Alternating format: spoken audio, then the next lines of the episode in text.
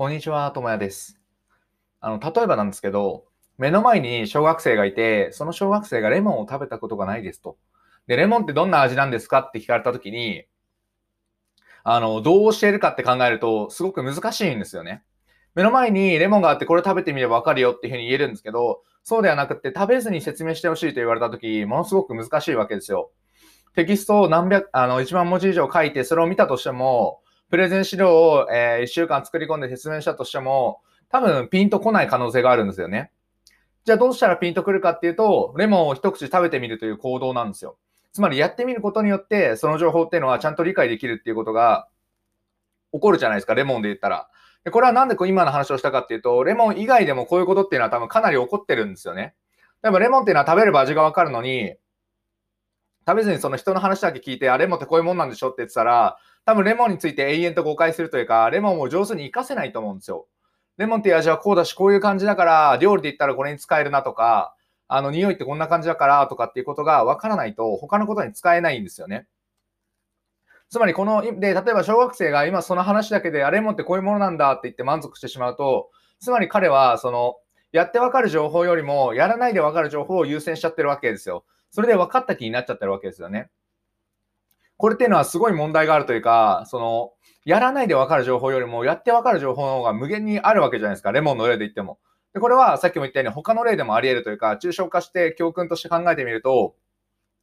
その僕が今日言いたいことって何を言いたいかっていうと、このやらないで分かる情報よりも、やって分かる情報の方が圧倒的に多いんですよね。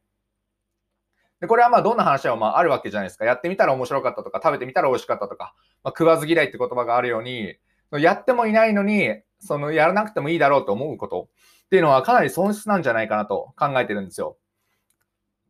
もちろん、やらなくていいことっていうのは、まあ、パッと見ありますよ。例えば、うん、なんだろうな。目の前で、あの、それを飲んでお腹壊した人がいたとした、壊したなんか飲み物があったら、それを飲む必要はないじゃないですか。それは別に飲んでみなきゃわからないって言いますけど、それはまあリスク管理の面であったりとか、他の面も含めると、いや、飲む必要がないよねっていう話になるわけですよね。とかって話もあるんですけど、やってみることで得られる価値っていうのはものすごくあるわけですよ。で例えばじゃあなんで体験から得られる価値が多いのかって言ったら、それは僕の意見だと、あの、五感をフルに活用できるからかなと思うんですよね。例えば見たことであったりとか、目の前にレモンがあることであったりとか、それから何を感じるかとか、匂いだったりとかで考えたことであったりとか、で食べてどんな行動をしたのかとかっていうことが、そこから得られるわけですよ。酸っぱいから顔をしかめるとか、とかなんか、これ本当美味しいとかって思うことが、まあ何を考えたのかとか、何を行動したのかってことになるわけですよね。っていうふうに、これをそのレモンについて1時間調べるとかとか、あのレモンについてリサーチをするとかってよりも、まずは一旦やってみるということをすることによって、そのいろんなことがスキップできるわけですよ。でそれでスキップした後に、じゃあ、レモンってこういうことなんだなってことが考えられるので、大事なのは、その、やらないで分かる情報ももちろん大事なんです。やる、やる前に情報を収集することもすごく大事なんですけど、やってみた方、やってみての方が、あの、情報量多くなったりとか質も高いっていう、あの、前提はあるよねということを考えて生きてみると、その、こういうふうなレモンについて1時間考えるとかってことがなくなっていいんじゃないかなと、個人的には考えてますね。なんで、まあもちろん、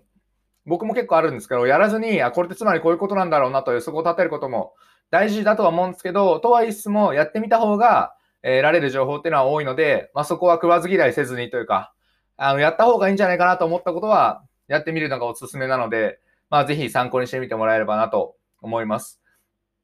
やっぱり難しいですからね。やらずに、あの、食べずにレモンの味を理解するのが難しいので、それと他のことも同じように、まあ難しいっていうのは前提に持っておくといいんじゃないかなと思いました。えー、お話は以上です。ありがとうございました。ではまた。